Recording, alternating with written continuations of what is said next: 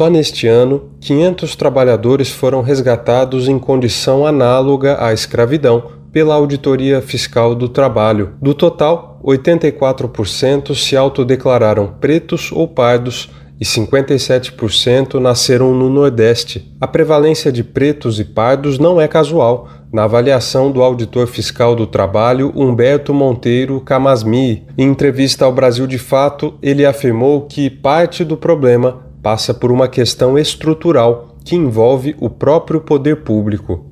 Ainda há uma relação entre a falta de políticas públicas né, para atenuar os 350 anos de exploração da escravidão aqui legalizada, o que fez com que essas pessoas, ainda que juridicamente elas tenham conseguido a liberdade, essa liberdade no sentido amplo, né, de exercer cidadania, de, de, ser pessoas detentoras de direito, ela não é exercida de fato 150 anos após a abolição da escravatura.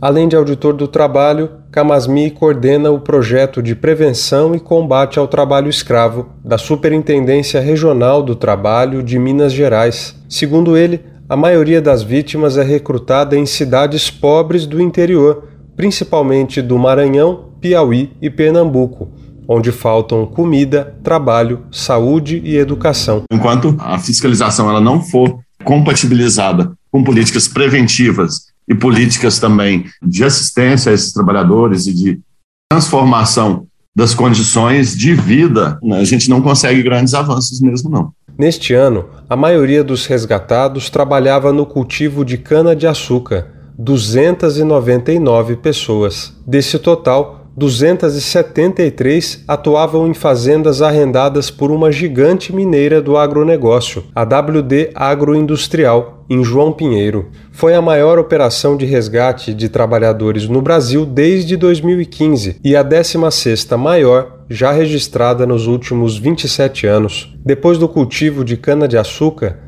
as atividades com maior prevalência dessas condições são a produção de carvão vegetal, com 54 casos. Na sequência vem o cultivo de alho, com 25 vítimas, e a criação de bovinos para corte, com 23. O estado onde ocorreram mais ações de combate à prática foi Minas Gerais, onde atua Humberto Camasmi. Ele conta que o aumento de casos da chamada escravidão moderna no plantio de cana-de-açúcar tem chamado a atenção dos auditores fiscais.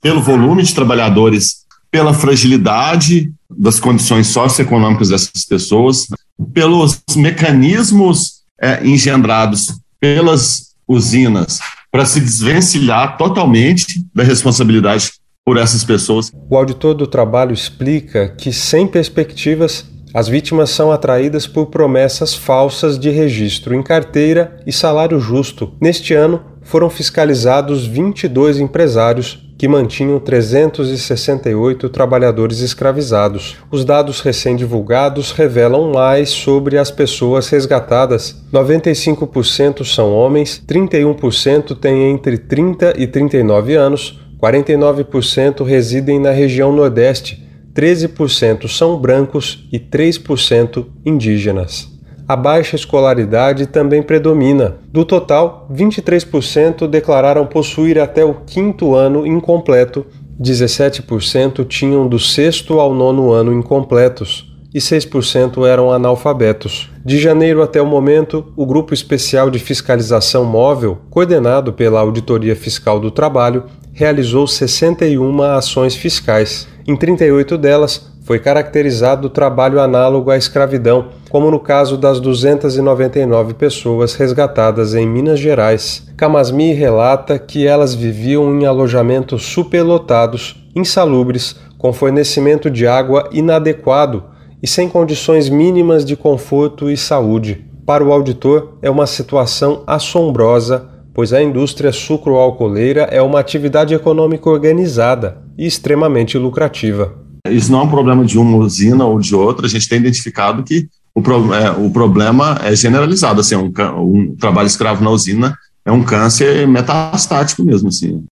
A morte de um homem negro escravizado em um canavial de Minas Gerais foi um dos episódios que neste ano mais sensibilizaram o auditor do trabalho. O homem negro de 34 anos fugiu da fome que assolava a sua família no interior do Maranhão. Recrutado para trabalhar em um canavial em Minas Gerais, teve que trabalhar em um ritmo exaustivo e acabou se ferindo porque não tinha botas adequadas. O pequeno corte no calcanhar direito incomodava, mas ele continuou trabalhando. No entanto, o ferimento foi ganhando proporções maiores e infeccionou. Com dores, ele precisou da ajuda dos colegas para voltar para casa e procurar um hospital, sem nenhum apoio do empregador. Extremamente fragilizado, esse trabalhador acabou morrendo. De Lábrea, no Amazonas, da Rádio Brasil de Fato, Murilo Pajola.